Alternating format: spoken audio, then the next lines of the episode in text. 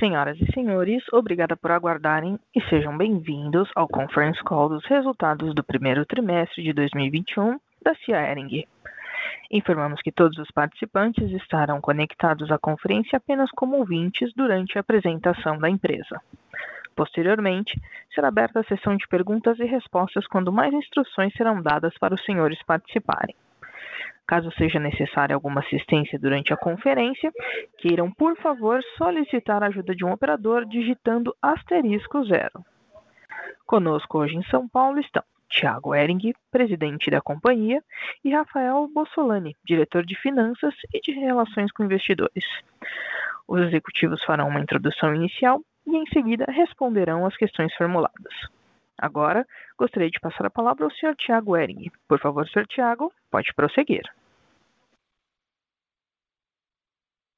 Bom dia a todos, ou boa tarde já, né? Sou o Thiago Ering, CEO da companhia. Sejam todos muito bem-vindos ao nosso call de resultados do primeiro trimestre de 2021. Farei aqui uma breve introdução.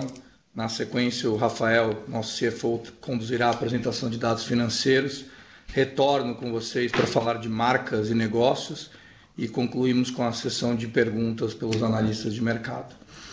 Nesse primeiro trimestre de 2021, é, apresentamos ao mercado uma atualização importante do nosso posicionamento, um passo relevante nessa história de sucesso de 140 anos, com a ambição de construir plataforma de marcas, impulsionando negócios para conectar marcas a pessoas. Esse é o novo propósito da companhia, que fortalece nossa veia empreendedora e nos conecta com um futuro que, no que tange a abrangência de portfólio, digitalização da cadeia de valor e fortalecimento de uma experiência relevante e única. Somos uma empresa conectora de negócios, especialista em moda brasileira, comprometida com as pessoas e, sobretudo, corajosa nas decisões. A companhia tem como estratégia fundamental colocar o cliente no centro, empoderando pessoas de ponta a ponta com o objetivo de melhor servir, sempre humanizando as relações e personalizando cada vez mais a experiência tratando cada indivíduo, cada cliente de maneira única. Essa estratégia, que combina desenvolvimento de marcas, integração de canais e expansão, e que depende bastante da, do processo de modernização que a gente vem imprimindo na nossa cadeia de valor, foi construída sobre fortes alicerces de sustentabilidade, evolução cultural e transformação digital, e tem como grandes frentes excelência operacional, crescimento e inovação. É assim que estamos construindo o futuro dessa companhia. No trimestre atual, acho que o primeiro ponto que gostaria de dividir com todos é conseguimos manter né, um ritmo bastante interessante de crescimento no nosso canal online, em triplo dígito.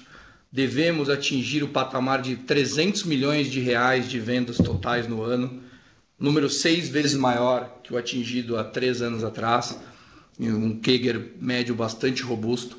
Evoluímos muito em performance, CRM, usabilidade, sortimento e omnicanalidade. Aqui, inclusive, com a difusão de novas ferramentas e o maior engajamento da nossa rede de parceiros, atingimos nesse trimestre um percentual histórico de 28% de participação da omnicanalidade nas nossas vendas digitais totais. Estamos concluindo uma importante reformulação na nossa estrutura de atendimento e pós-venda, com nível de serviço crescente e impacto positivo no nosso NPS. No varejo físico, vale destacar todo o esforço dos times, dos nossos times, com os indicadores de produtividade, peças por atendimento, ticket médio e conversão, todos eles crescendo dígito duplo e também o aumento da participação das vendas por influência digital, com melhor uso das ferramentas de CRM do vendedor e WhatsApp Smart Sales, desenvolvidas pela companhia, a gente chega a obter uma média de 35% e, nos melhores casos, até 85% das vendas históricas, mesmo com a loja fechada. Comento também o desempenho das mega lojas, com crescimento em mesmo empreendimento de 80% na receita, um ticket médio 20% maior, produzido também pela ampliação do sortimento na ideia de one-stop shop e pelo maior tempo de permanência dos clientes e um NPS 5 pontos percentual melhor do que o restante da rede. As lojas, franquias e multimarcas sofreram bastante, não só com o fechamento dos próprios canais, mas bem como do fechamento do nosso parque industrial e logístico. Durante 22 dias, entre março e abril, por força de decreto, tivemos a nossa produção limitada a 15% da capacidade. Baita desafio. Houve suspensão de carteira, cancelamento e até postergação.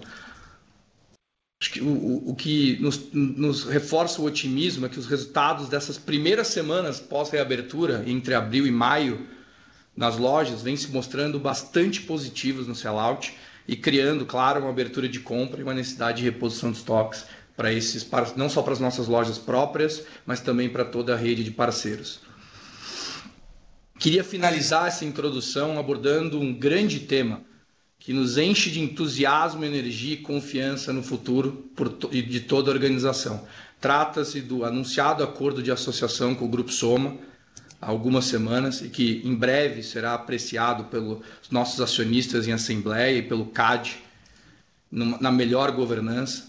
Mas trata-se de um movimento transformacional, não só para as duas companhias, mas na nossa visão para o mercado de moda brasileiro como um todo e que, se bem desenhado e executado, e os times vão trabalhar incessantemente nesse desenho e execução, tenho certeza terá alcance exponencial.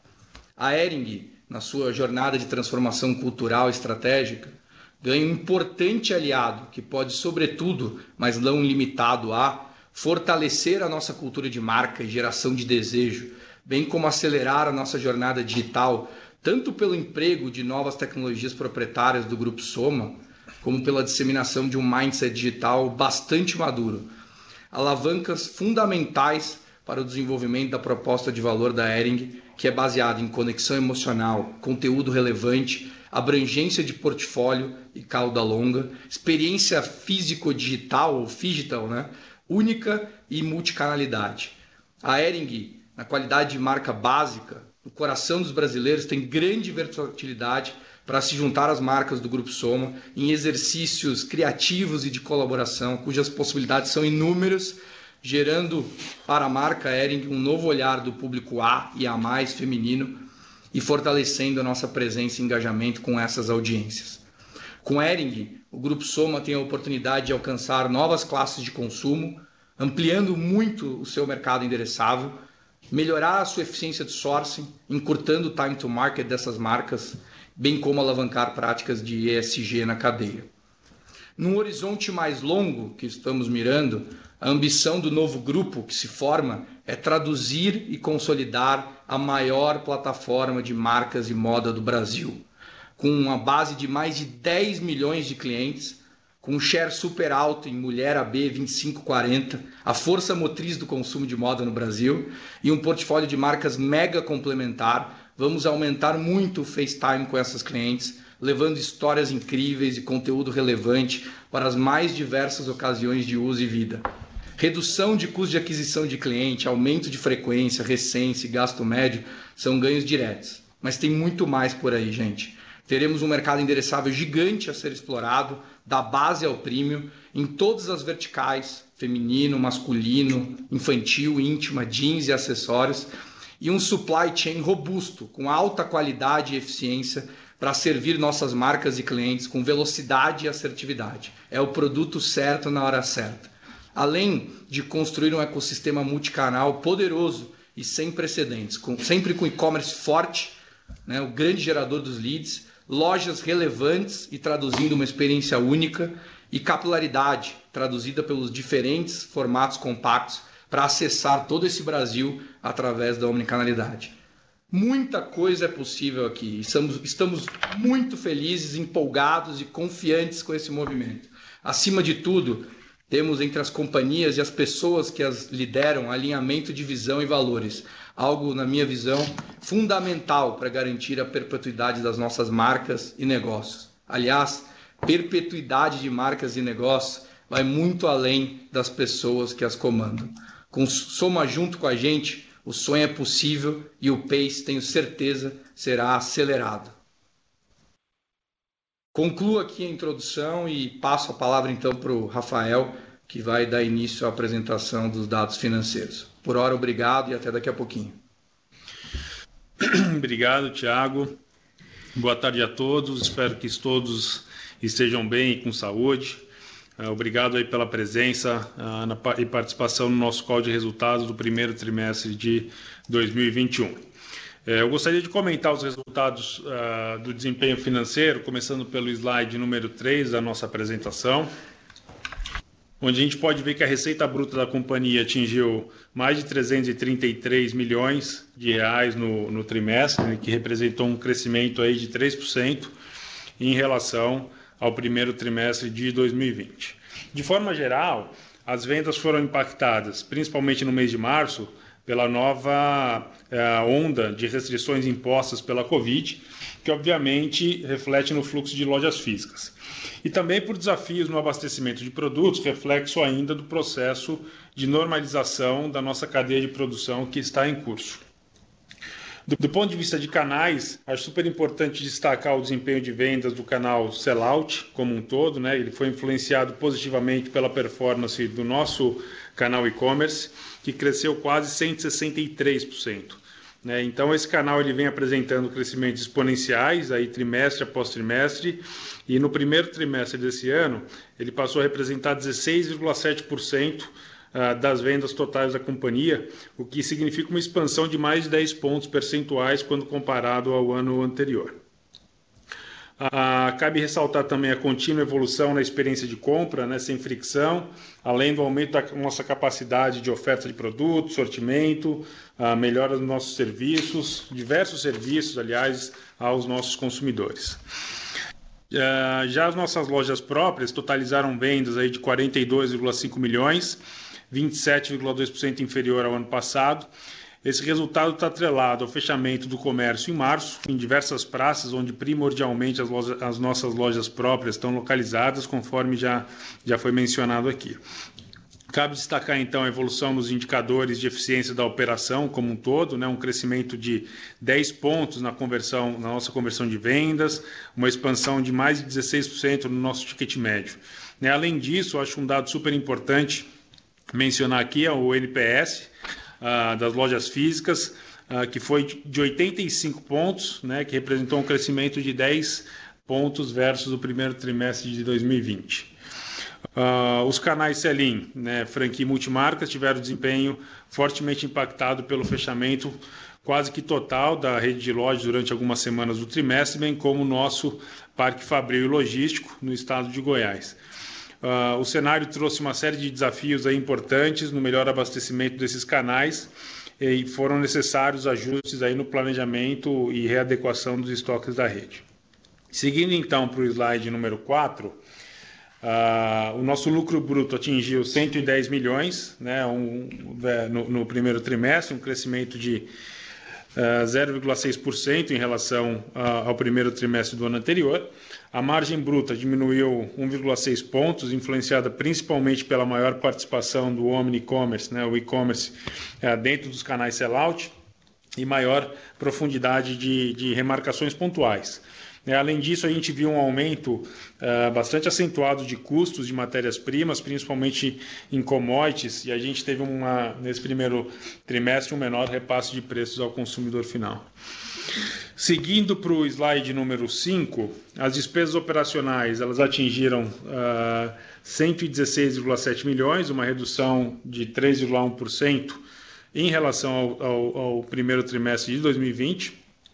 Apesar de a gente ter observado uma pressão no aumento de despesas, de forma geral, eu acho que vale destacar os nossos esforços constantes aqui para priorizar e direcionar os recursos para iniciativas estratégicas. Então, a gente sempre busca manter uma estrutura de custo e de despesas alinhado aos níveis de crescimento do negócio, sempre buscando ganhos de produtividade em todas as frentes para permitir que a gente continue investindo nas nossas marcas, no aumento do nosso nível de serviço e no fortalecimento de áreas estratégicas e, de forma geral, em todas as alavancas que possam impulsionar o top line.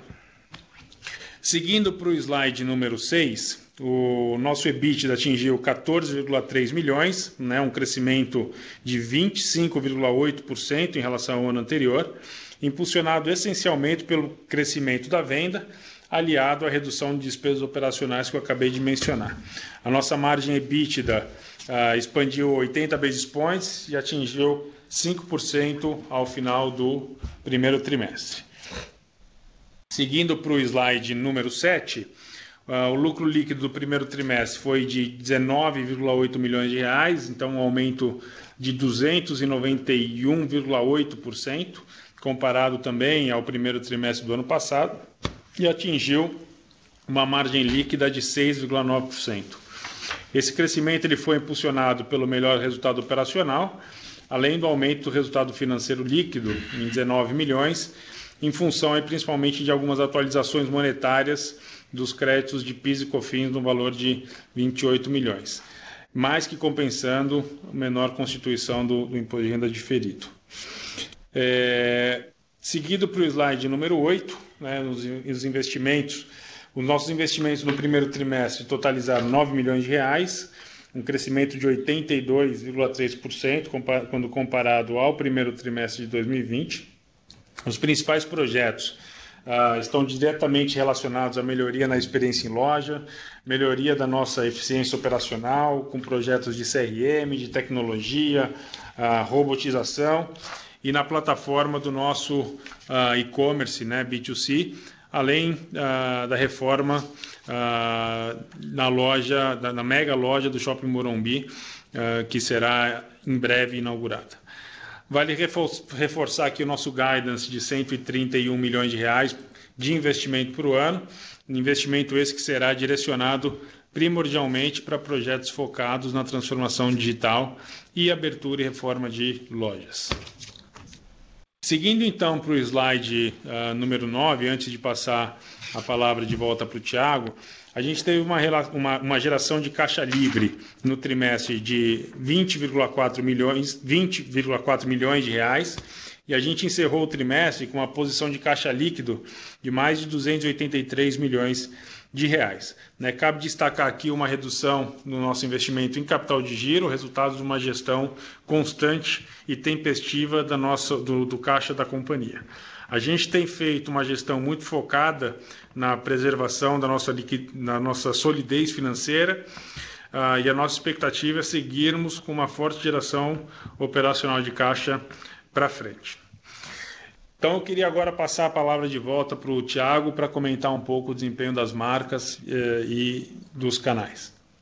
Obrigado, Rafa. É, bom, começo minha essa segunda parte da minha apresentação no slide número 11, onde a gente é, traduz aqui o nosso mapa estratégico, né, um framework bem é, sintético, uh, lembrando a todos o nosso novo propósito de impulsionar negócios para conectar marcas a pessoas, uma visão bastante próspera de plataforma, é, trazendo quais, os importantes habilitadores estratégicos. A gente vem avançando bastante na nossa agenda de ASG, tanto no aspecto de gestão ambiental, como na capacitação e desenvolvimento da nossa cadeia de valor e na boa governança e transparência. Inclusive, é, em breve publicaremos as nossas metas de sustentabilidade é, entre 2021 e 2025. Tem um outro alicerce importante, que é a transformação cultural e organizacional que a companhia passa, uma renovação bastante importante na liderança, novos talentos e competências e que vai ser sempre amparada por programas de desenvolvimento e uma agenda muito positiva de diversidade e inclusão. E o último grande habilitador, que é a transformação digital em curso, né, com investimentos em modernização da arquitetura de sistemas, criando um ambiente mais voltado à inovação, muito investimento em visão de clientes e de como evoluir a omnicanalidade e o serviço ao cliente da melhor forma e também um esforço grande em fomentar a inovação dentro de um ambiente de inovação aberta. É, acreditamos aqui também bastante em tudo aquilo que o nosso no, potencial novo grupo que se forma pode aportar nessa agenda, tanto no aspecto de tecnologia como no aspecto de cultura digital. Comentei anteriormente que o cliente é o grande centro, né, o grande norteador, o grande direcional de toda essa estratégia, buscando sempre a melhor forma de servi-lo, de encantar e de surpreender, mas também de conhecê-lo para que tudo isso possa ser verdade. Então, aqui destaco também as nossas frentes estratégicas. A gente tem um exercício é, na nossa cadeia de valor, com a necessária digitalização ou modernização da indústria do supply chain e uma revisitação do nosso processo de go-to-market para garantir uh, excelência operacional, ou seja, o produto certo no lugar certo, o melhor atendimento dos canais, a melhor experiência para o cliente.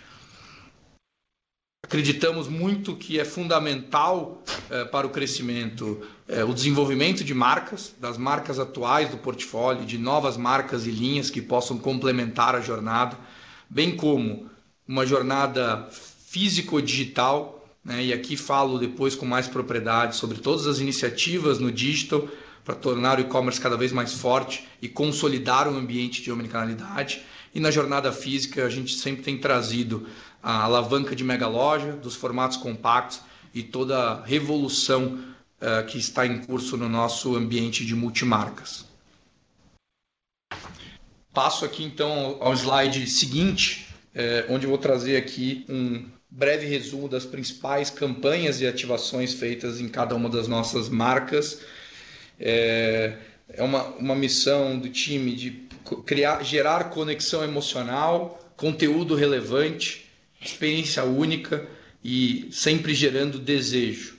Né? Então aqui acho que a gente destaca todo o timeline é, do trimestre. Queria destacar é, dentro do primeiro trimestre duas é, ações bastante interessantes. Nossa campanha do Dia Internacional da Mulher, que gerou uma base de novos clientes em 24%, atingiu um novo público, classe A, e mesmo essa classe A, além de consumir os produtos da, da cápsula e, e, e demonstrar um altíssimo engajamento em todos os pontos de contato, adicionou novos produtos e traduziu um sell-through para os itens da coleção de mais de 80%. Destaco também a nossa coleção de cápsula Novos Básicos, que trouxe 17% de clientes novos, atingiu um novo público mais jovem e cobriu também um, um sell-through bastante potente. São esforços do time para ampliar a audiência, para conectar com novos públicos e para aumentar ainda mais a geração de desejo dessa nossa marca icônica de 140 anos. Queria destacar também a evolução em todos os pontos de contato com o cliente, site, social media e o nosso app, lançado em novembro do ano passado, sempre reforçando o posicionamento, estilo proprietário da, da marca Ering, do básico e conforto, sempre traduzindo a Smart Choice, aquela perfeita equação entre qualidade, design, conforto, tecnologia e preço justo além de oferecer produtos, a gente vem ampliando o cardápio de serviços, vem gerando conteúdo relevante. Lançamos recentemente no app, no site, uma plataforma de conteúdo falando de moda, de entretenimento e de outros temas relevantes para as nossas principais audiências. a gente vem evoluindo também na nossa pirâmide de influenciadores. É, o, esforço é 360, o pensar é, e realizar é 360 para que a gente esteja forte e relevante é, em todos os pontos de contato da marca com os nossos clientes. Então, nos slides seguintes a gente traz um pouco mais de cor e de detalhe para essas cápsulas e ativações que eu comentei com vocês anteriormente. E na sequência a gente destaca a nossa campanha aí já assim no segundo trimestre do ano, é, veiculada entre abril e maio do Dia das Mães, com as Fernandas, também personalidades icônicas né, da cultura brasileira, como a marca Ering, e que tiveram um nível de aceitação e engajamento bastante alto. Traduzido no slide seguinte em números, impactos e os big numbers do digital, alcance, impressões, mas também é, com ótimo resultado em vendas nas semanas é, pré e durante o evento. Né? Um, um crescimento importante das buscas pela marca em todas as plataformas após a divulgação da campanha na TV Globo e uma estratégia combinada de mídia digital e online e offline super bem sucedida e de novo de excepcional repercussão. Na sequência, a gente mantém uma timeline recheada de, de, de, storytelling e de novas ativações. Vamos em junho falar do mês do amor. Nossa campanha de namorados tem uma série eh, de histórias e produtos ativados é, best-sellers em cores, o moletom como uma categoria-chave, como o grande expoente desse inverno. É, uma parceria muito bacana com a, com a Warner, concomitantemente ao lançamento do filme Space Jam é, e Looney Tunes. além é, de outras ativações também com o Mickey, com a Disney, é, que vão dar muito corpo, muito conteúdo e vão manter é, é a, conexão com os nossos clientes ao longo desse mês também. Acho que vale destacar é, toda a evolução que vem ocorrendo na, na Disarm, que tem no Jeanswear o seu core, mas que vem adicionando atributos a essa proposta de valor e tanto no B2C como no B2B a gente vem é, tendo resultados bastante positivos. A marca cresceu é, dígito duplo no primeiro trimestre, havia crescido no mesmo trimestre do ano anterior e vem conseguindo com, criar uma consistência de resultados, fruto de, também dessa boa execução no 360, fruto também dos bons parceiros que a gente tem no B2B, uma vez que essa marca tem uma predominância de receita né, no multimarca e a gente tem tido um nível de engajamento bastante alto é, em todos os nossos eventos, lives e quando, toda vez que a gente transfere conhecimento para esses parceiros. Vale destacar também é, na experiência 360 da Desarme a ativação é, de Dia da Mulher, numa parceria com é, a Rita Weiner, fortalecimento da marca no universo feminino, também com níveis de impressão e alcance bastante altos, o Desarm Girls e todo o fortalecimento que a marca vem fazendo no digital, com crescimento em base de clientes, novos usuários no site e mais de 250 mil interações nos conteúdos digitais. Na sequência, fala um pouco da nossa visão de canais. É, tô, me refiro ao slide número 24, onde eu, é, a gente traduz aqui um pouco desse, crescimento encorpado no nosso e-commerce e que vem se mantendo de maneira consistente nos últimos trimestres, em dígito triplo. Então, um canal que cresce 162,9% no primeiro trim de 2020. E acho que aqui vale destacar não só a participação próxima de 17% das vendas totais, como o nível de penetração da omnicanalidade, que dobra de um trimestre para o outro, muito no, na evolução da tecnologia, no engajamento dos parceiros, enfim, no aculturamento de toda a rede, né, mostrando o valor que isso tem, não só para os nossos canais, mas sobretudo para o nosso cliente, que de fato traduz uma melhor experiência, um jeito melhor de servir os nossos clientes. Mantivemos um pace bastante importante também é, na, na, nos novos clientes, né, na, em novos clientes na base. 31% disso vindo através do nosso e-commerce, o lead gerado a partir do nosso e-commerce. E eu destaco também é, crescimento próximo de 75% no tráfego, né, no número de, de sessões é, uma conversão que vem se mantendo consistente e num bom patamar ao longo do, dos últimos exercícios. E aqui destaco é, a nossa projeção para o ano. Né? Quando a gente olha para o nosso é, mais recente é, Rolling Forecast, é, é, ele aponta para uma venda de 300 milhões de e-commerce, vendas digitais totais no ano, que inclusive é indicador corporativo aqui da, da companhia. Então, mostra aqui um, uma venda seis vezes maior do que a gente tinha em 2018, uma aceleração de pace de crescimento e, e, e um pouco dessa maturidade digital que a companhia vem alcançando. Acho que vale destacar, de forma um pouco mais granular, todos os canais digitais colocados à disposição dos nossos parceiros e do nosso cliente é, nos últimos anos. Então, a nossa plataforma de social selling, que conta com mais de 2 1.600 vendedores em pagamentos, em pagamentos de comissões. Uh, a nossa duplinha de ferramentas para a loja física, CRM do vendedor, mais o WhatsApp Smart Sales, né, que vai desde a ativação da campanha, do roteiro de contatos, até a, a aplicação da régua de CRM e a, e, a, e a, troca pelo WhatsApp do catálogo digital, link de pagamento e pós-venda, né, que tem retornado ticket médio bastante superior à média da rede, níveis de conversão altos e já está e essas ferramentas já estão ativas em 593 lojas da nossa base ou da nossa frota.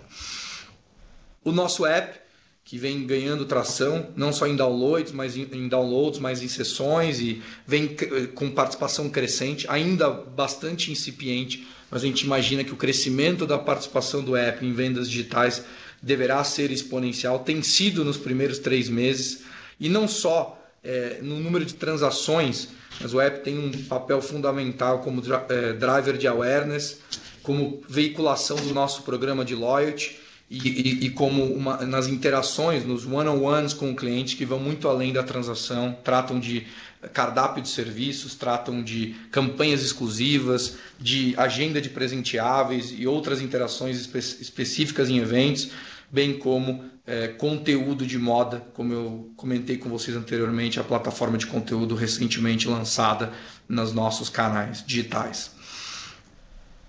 E o último aspecto é, mais granular do nosso nosso e-commerce é também né, o, o a, né, a estabilização, ainda que num, num pace é, bastante interessante, é, das nossas vendas oriundas de marketplace, em torno de 12% das vendas totais.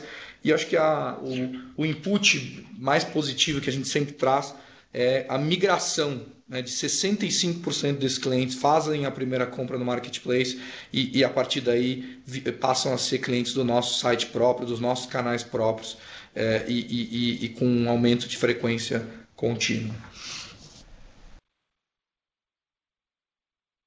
Seguir no slide 27, a gente traz um pouco do desempenho da rede Ering, Store, lojas físicas, loja própria e franquia combinada. É, aqui a gente traz um critério que exclui dias fechados e lojas fechadas né? Então, é, o mês de março bastante restrito como baseline, é, e a gente, mas a gente vê de qualquer forma um, um, nessa base, né, é, com, contemplando todas essas notas explicativas, um same store de 11,4 quando a gente olha a combinação das vendas online e offline, ou seja, da rede Ering sellout. É, acho que algo que eu trouxe na minha introdução, né, a evolução das ferramentas e o aculturamento da rede trouxe um resultado bastante interessante da participação de vendas por influência digital com lojas fechadas, 35% na média e lojas chegando até 85% das vendas históricas. Destaquei também na introdução, eh, uma vez eh, que o fluxo se mostrou ofensor em vários momentos, eh, os indicadores de produtividade das lojas físicas, crescimentos de dígito duplo em ticket médio, em peças por atendimento, em taxa de conversão.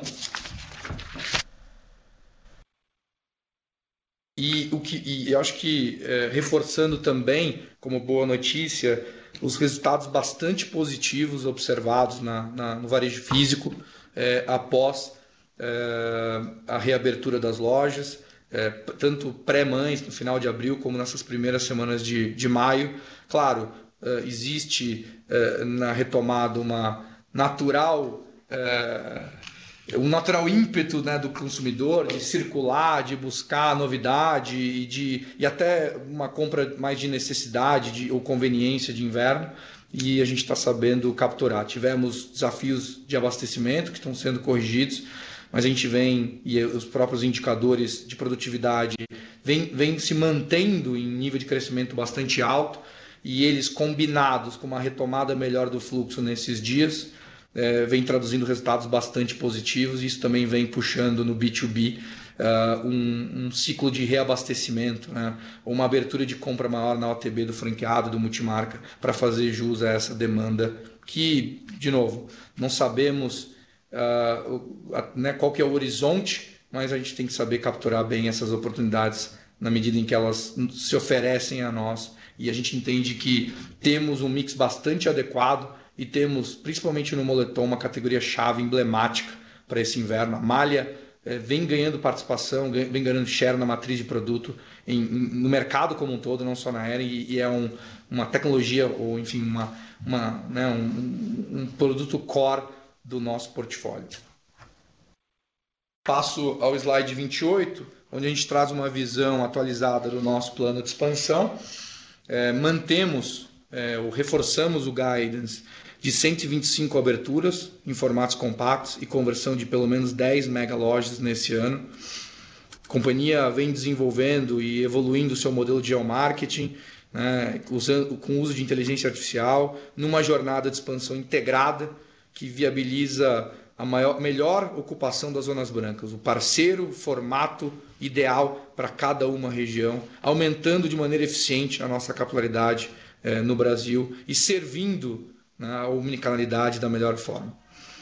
Acho que vale destacar é, nos, no, na, nos formatos compactos o ganho de produtividade, que continua bastante expressivo pós-conversão, entre 20% e 25%, quando a gente converte tipicamente um varejo qualificado num formato light. É, esses é, modelos de negócio, até pelos, pela, pelas menores superfícies e, e, por estarem predominantemente em locais de rua, tem um, um custo total de ocupação em torno de 5%, bastante atrativo. E a gente entende aqui que tem uma trilha de empreendedorismo bastante interessante né, para parceiros que queiram se desenvolver dentro do nosso ecossistema e evoluir formato a formato, ampliando o seu negócio e, e a sua rentabilidade. Acho que vale, é, gosto, gosto sempre de trazer também a mega loja, não só no aspecto econômico, mas no aspecto de experiência do cliente. É a melhor tradução da experiência do cliente, é o nosso one-stop shop, que tem competência de sortimento, que tem serviço, que tem personalização, que o cliente fica mais tempo dentro da loja, que ele tem um gasto médio maior e, e que não, não necessariamente num critério de same store mas no critério de crescimento de receita no mesmo empreendimento, a gente tem tido tipicamente uh, um aumento de custo entre 10% e 15%, com um aumento de receita em média de 80% nessas lojas que estão em operação, o que fortalece a convicção de que essa é uma importante avenida de crescimento dentro da nossa jornada física por isso a gente também fortalece aqui. São sete operações, oito agora com a loja de Ribeirão, uh, recentemente inaugurada na sexta-feira. Turma precisa atualizar aqui.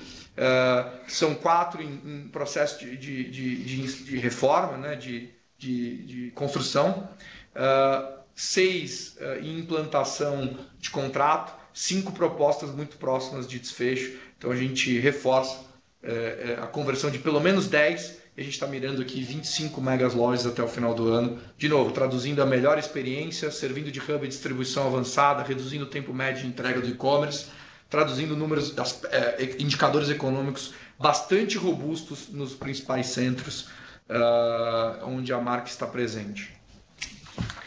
E um último slide uh, dessa apresentação, uh, a gente traz aqui de maneira é, ilustrativa, né, um pouco dos, das, dos projetos estruturantes já concluídos no multimarca, né, e, e, e alguns aqui uh, uh, que tomaram bastante tempo e, e a gente hoje está bastante satisfeito com a proposta de valor redesenhada. Né, a gente já concluiu algum tempo e vem evoluindo na nossa matriz de RFV é, num tema de segmentação de clientes, é, com uma, um direcional estratégico bastante forte de como cada um dos nossos gestores regionais deve evoluir esse, esse modelo de clientes, onde ele deve investir mais tempo para aumentar share of wallet ou para abrir novos clientes né, o roteiro bem direcionado da força de vendas a partir da nossa área de inteligência de mercado.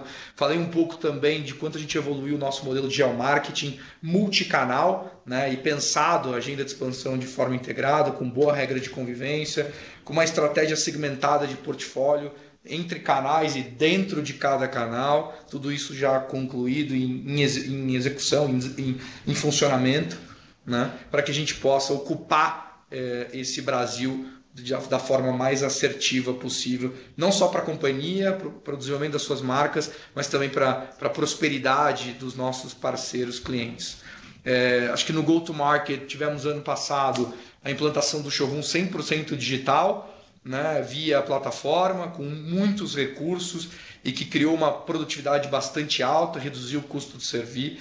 A gente vem digitalizando e ressignificando o papel do representante para que ele seja também relacional, mas cada vez mais é, possa transferir know-how e ajudar o cliente tanto no sell-in quanto no sell-out, cliente multimarca, é, com boas ferramentas, né, ferramentas de trade, é, aplicativo onde ele pode fazer, pode gerar reposição para o cliente, pode, tanto do trade como de produto, que ele tem leitura de sell-out, é, e, e, que ele pode, de maneira eficiente e ágil, ser um transformador daquele ponto de venda e gerar mais venda, mais rentabilidade para os nossos clientes. E por fim, é, um vasto cardápio de serviços, é, tanto treinamento e suporte de VM, como trade marketing, né, desde o formato de, de gôndola, passando pelo shopping shop até o formato exclusivo, treinamentos mais frequentes de produto, para que a gente tenha experts em produto na ponta de venda, que eles possam vender a nossa marca com mais propriedade, insumo e elementos do que vendem o concorrente.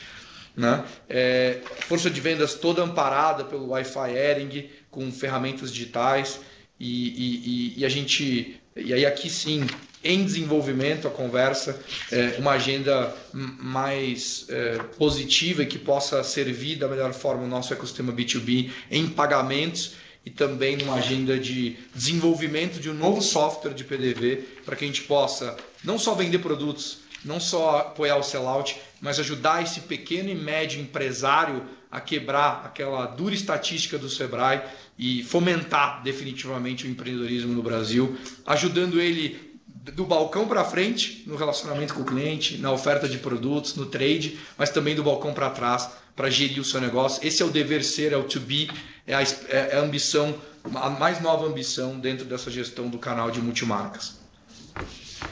Gente, concluo aqui é, a apresentação e então passo para a sessão de perguntas. Obrigado.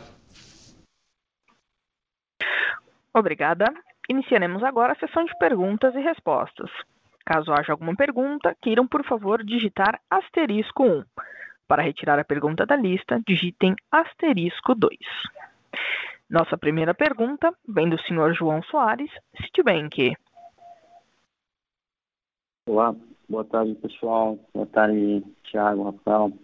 É, tenho duas perguntas. A primeira, é, acho que parabéns pelo, pelo trabalho no e-commerce. Acho que uma coisa que chama bastante atenção é a penetração da omnicanalidade. Né? O Omnitina chegou a 28% do, do canal, que eu acho que é, assim, queria entender um pouquinho melhor como que vocês veem hoje o running rate dessa, dessa penetração, né? E acho que é importante tentar entender, né, que vocês puderem antecipar é, do projeto de integração com o Grupo Soma, né? O Grupo Soma também tem uma, uma fortaleza digital é, considerável, né? o Soma Labs, entender como que fica essa estratégia é, de omnichannel quando vocês unificarem as plataformas, né? Acho que esse é o primeiro ponto. O segundo ponto é, se permite uma visão assim de, de curto prazo, Thiago, como que vocês estão vendo as vendas agora com a abertura das lojas é, e entender também como foi a performance no Dia das Mães, para a gente vai ser importante. Obrigado.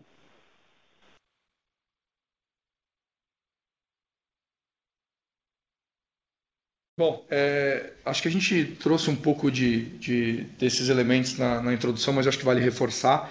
É, indo de trás para frente nas perguntas, é, o resultado de Dia das Mães foi bastante positivo, tanto no canal online, que conseguiu manter o seu pace de crescimento. Poderia haver alguma preocupação por conta da reabertura das lojas físicas, desse ímpeto é, do cliente em circular mais né, pelas vias e pelos shoppings, mas a gente viu baixíssima ou nenhuma alteração no pace do e-commerce.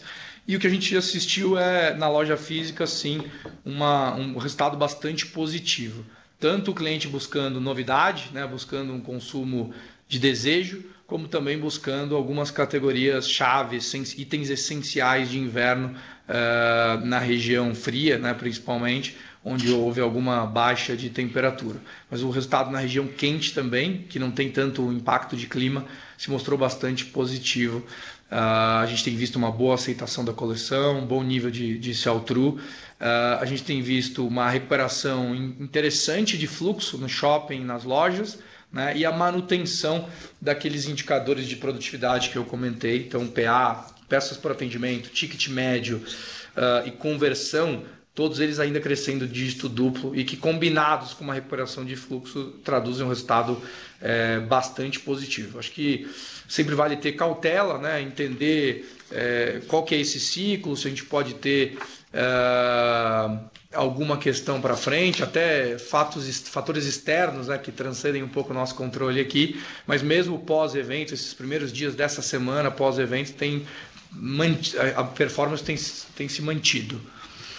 É, indo para a pergunta inicial de omnicanalidade, acho que uh, esse share de omni ele se deve tam, né, a, primeiro acho que um aspecto cultural, acho que um engajamento, um aculturamento crescente dos nossos parceiros, a gente tem uma base de franquias de multimarcas que é decisiva para aumentar o percentual de omnicanalidade, é, a gente tem visto isso, a curva foi forçada pela pandemia, teve um primeiro momento uh, mais de ruptura e de, de, de, adaptação cultural. Hoje a gente vê a, a, a rede muito mais madura e engajada, fazendo uso de todos os recursos todos os serviços Omni, todas as ferramentas digitais colocadas à disposição é, deles para de fato levar a loja até o cliente e aumentar o nível de vendas por influência digital e a nossa omnicanalidade por a gente conseguiu melhorar muito também os caminhos, né? tornar a jornada mais intuitiva a partir da captação da venda no nosso site, até que ele chegasse à opção de ship from store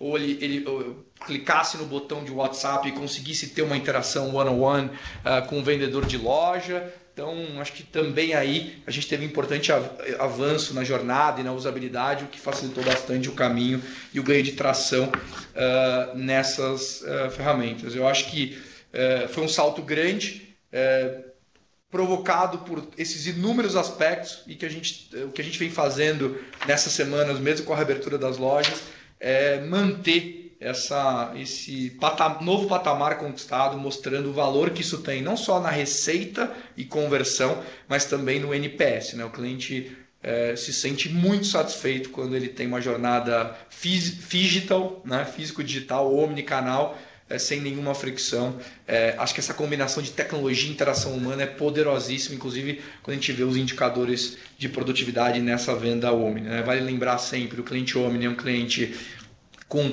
uh, o dobro uh, da frequência, o triplo do gasto médio. Né? Então, é um cliente de altíssimo valor uh, e a gente tem visto essa base de clientes só aumentar e aumentar de uma maneira bastante expressiva. Acho que em relação, é, e eu trouxe isso também na minha introdução, a gente está é, é, óbvio, né? respeitando todos os protocolos e, e, a boa governança, mas bastante ansioso para trocar com os times é, quando possível for é, com os times do Soma. A gente acredita que existem tecnologias proprietárias no Soma Labs que podem ser incorporadas rapidamente aqui e acelerar ainda mais a nossa jornada omnicanal.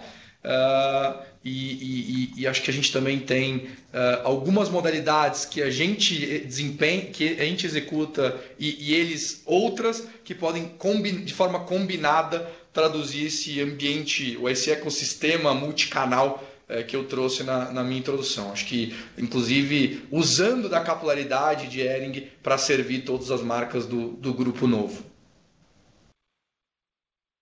Maravilha, Thiago. Obrigado a todos os Nossa próxima pergunta vem da senhora Maria Clara Zantosi, Itaú. Boa tarde, Thiago e Rafael. Obrigada por pegar minha pergunta. Na verdade, são duas voltadas para o tamanho do mercado endereçável da companhia. A gente viu no release que vocês foram capazes de atingir um novo público com poder aquisitivo um pouco mais alto na campanha do Dia da Mulher. Isso aconteceu também no Dia das Mães? É uma tendência que a gente pode esperar daqui para frente? E a segunda é de que vocês também comentam sobre o desenvolvimento de novas marcas. Vocês podem dar um pouco mais de cor em qual vai ser o tipo de produto, público-alvo, posicionamento no geral dessas marcas? Obrigada. Bom, é... eu trouxe um pouco é, dessa jornada bastante exitosa de cápsulas e ativações que tiveram uh, um, como público-alvo uma nova audiência de público a mais feminino e, e outras mais voltados para o público jovem e que de fato demonstraram uh, um nível de engajamento bastante alto nas mídias sociais e que se converteu em, em venda, em receita e mais né, além de um sell-through bastante alto nos produtos uh, lançados, né, uma composição de, de cesta adicionando outros produtos para outros outros gêneros, outras categorias, outros produtos na cesta. A gente viu alguma né, uma recência interessante desses clientes já no Dia das Mães, ou seja, uma, uma nova compra, um uma nova interação, o que mostra é, é, que inicia-se aí né, uma, uma, uma jornada de relacionamento com esse cliente. É, eu ainda não, não tenho como dar cor ou quantificar esse mercado endereçável, mas a gente entende que é um, é uma, uma, uma não, um território novo, um segmento novo é, e de altíssima propensão à compra, com normalmente que retorna indicadores interessantes no mercado de frequência e gasto médio, e a gente está bastante animado. E claro, né, acho que como eu trouxe, fazer parte potencialmente de um grupo uh, com uma cultura tão forte de marcas, de geração de desejo, e que conhece muito bem né, essa shopper é, jovem, essa shopper de, de, feminino a mais, né? E, e, e vai ser bastante importante para a gente solidificar essa estratégia e, e, aumentar ainda mais a nossa captura dessa, dessa audiência. Uh, em relação ao desenvolvimento de novas marcas ou linhas de negócio, é, eu vou falar aqui um pouco do que a gente já deu cor. Lógico que quando a gente evoluir é, para o modelo combinado, né, uma vez aprovado o acordo de associação, a gente vai ter um importante debate estratégico para garantir que o portfólio do Grupo Novo serve de maneira complementar e não conflituosa é, as, as, né, a nossa base de clientes e as diferentes jornadas e ocasiões de uso. Né? Mas o que a gente tinha aqui no pipeline, além do desenvolvimento acelerado da nossa linha íntima, Ering Intimates, e que já vem traduzindo, ainda que com baseline é, menos um pouco, um pouco, material, um crescimento bastante robusto, e a gente entende que aqui é um subsegmento uh, bastante que vem se mostrando bastante resiliente durante a pandemia e com oportunidades de crescimento enormes principalmente se, se a gente assume uma abordagem mais é, digital, que a gente não encontra nas marcas tradicionais desse subsegmento, como também quando a gente pensa num storytelling que vai muito além uh, do stay at home, vai muito além da, da roupa funcional né, e coloca ingredientes de moda. Acho que uma outra linha que a gente acredita bastante uh, e que vem se mostrando do ponto de vista de tendência e comportamento algo é, em outros mercados bastante forte, que começa a ganhar peso, força no Brasil, é o segmento de athleisure e fitness. Então, como grupo, a gente deve e vai pensar e, e tem um projeto em desenvolvimento para essa linha de produto, para esse, esse território ou segmento. Né? E acho que é um pouco do, do que eu posso dar de cor nesse momento, sempre né, uh, pensando um pouco no longo prazo, no, no, novo horizonte que se, que se desenha como grupo né, e tentando buscar uma plataforma de marcas que seja sempre uh, muito complementar. Super claro, obrigada.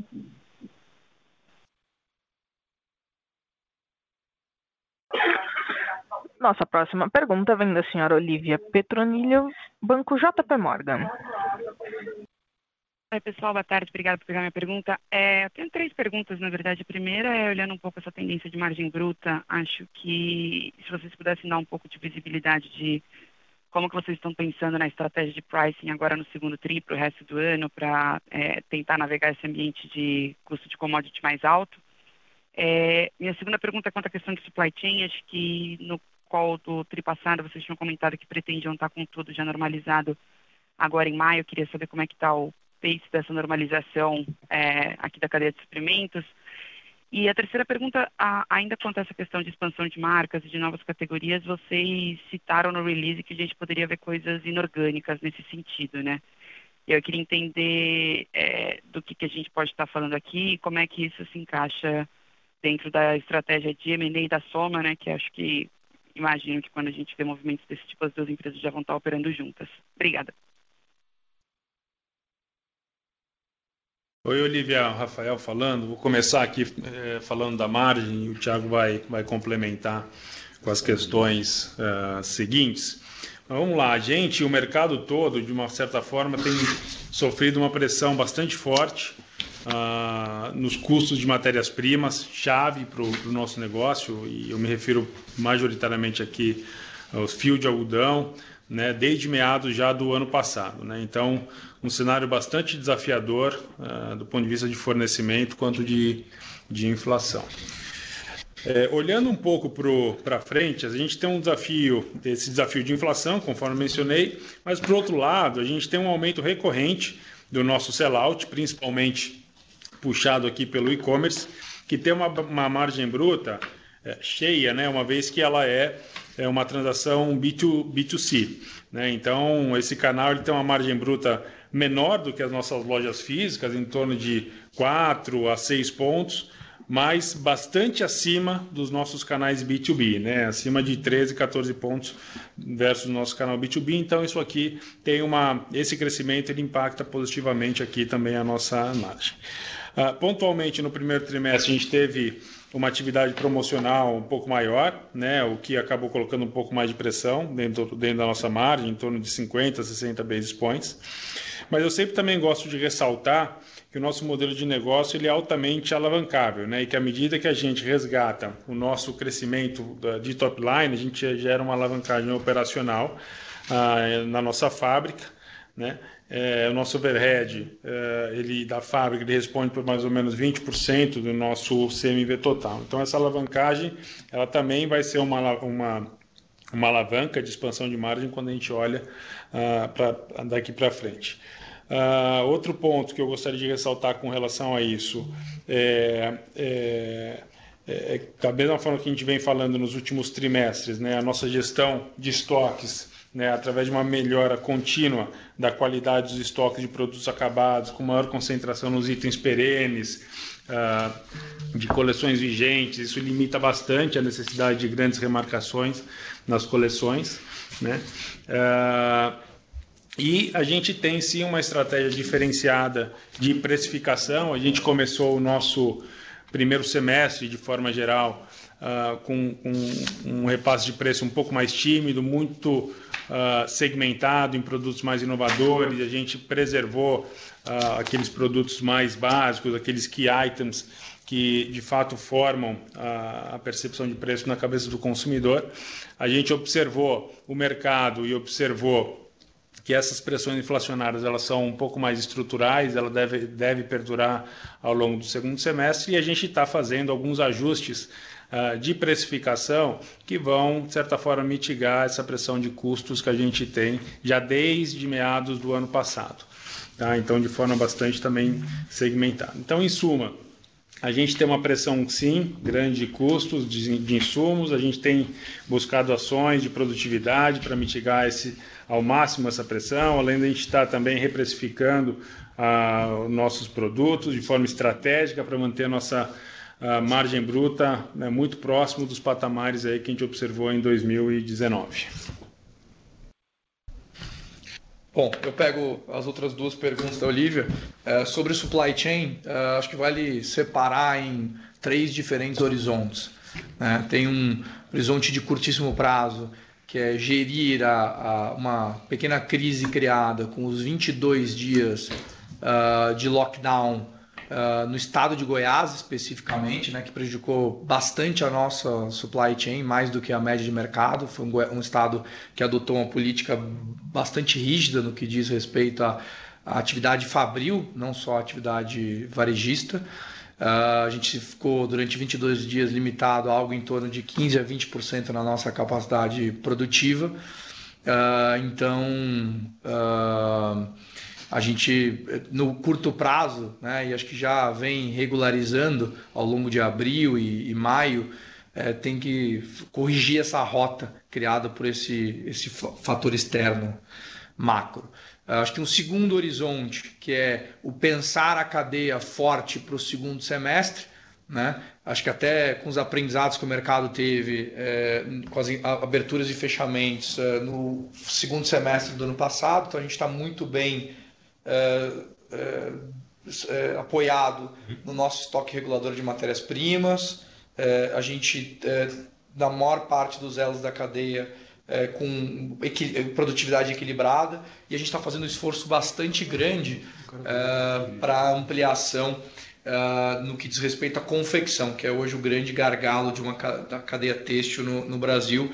A gente já vem evoluindo, nos últimos dois meses a gente conseguiu crescer em 40% a nossa uh, número de postos de confecção, ou seja, aumente capacidade. A gente vem com programas bastante robustos para incentivar o pequeno e médio empresário, faccionista, na curva de produtividade né, nessa, nessa retomada. Uh, então estamos bastante confiantes que tanto no aspecto de estoque regulador de matérias-primas como uh, no fluxo produtivo a gente vai estar bastante forte, competitivo uh, no segundo semestre para fazer frente não só ao nosso planejamento de vendas, ao nosso orçamento, mas também uma definitiva recomposição de estoques é, estoque regulador de básicos, itens essenciais, estoque pulmão. E um último, terceiro horizonte, que eu acho que esse é onde tem maior valor a ser destravado, né, que a gente vem trazendo na, na agenda de projetos estruturantes, uh, que é a digitalização do nosso supply chain, a modernização de sistemas, processos e pessoas, a revisão do nosso go-to-market, né, que eu trouxe já aí com uma, uma maior granularidade, inclusive com os impactos e indicadores, né, evolução de indicadores esperados. Uh, no último call, aquele, esse é o terceiro e grande importante horizonte, onde a gente entende, inclusive, como mais transformacional para o negócio. É, sobre a pergunta uh, de uh, movimentos inorgânicos, essa é uma agenda que a companhia tinha, mas que está suspensa né, para uma discussão futura e com muito mais profundidade com, na medida em que a gente confirme a, né, a constituição do grupo novo. É, como eu trouxe na resposta anterior, a gente continua desenvolvendo linhas de produtos e submarcas dentro do portfólio atual, é, buscando novos segmentos e novas audiências, mas qualquer movimento inorgânico será no âmbito, a discussão e eventual realização será no âmbito do grupo novo que se forma, sempre naquele pensamento de complementariedade de jornada, novos territórios e mercados endereçáveis é, e marcas insurgentes é, que, que traduzam é, tudo isso. Então, é, é, essa, essa é a nossa visão e posicionamento em relação a movimentos inorgânicos e que no curto prazo não veremos nenhum. Tá ótimo. Obrigada, Tiago. Obrigada, Rafa.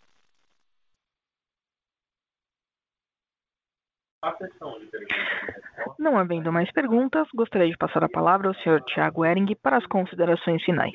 Por favor, Sr. Tiago, pode prosseguir.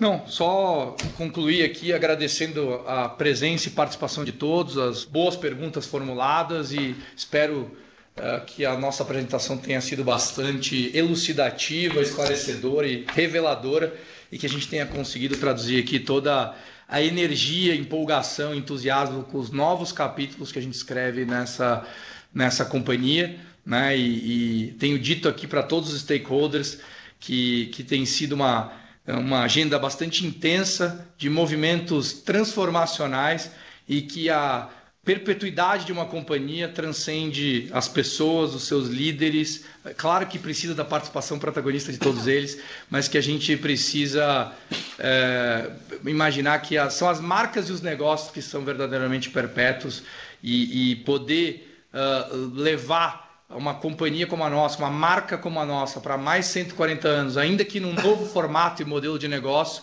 é algo é, muito recompensante, é, que entusiasma, que, que dá friozinho na barriga, que, que arrepia e vamos fazer isso com muita confiança e com potencialmente com novos parceiros, gente incrível, gente de muito talento e como eu disse, de absoluta convergência de visão e valores. Bora construir a maior plataforma de marcas e moda do Brasil. Obrigado a todos, boa tarde. Boa. A teleconferência da Ciering está encerrada. Agradecemos a participação de todos. Tenha uma boa tarde. Obrigada.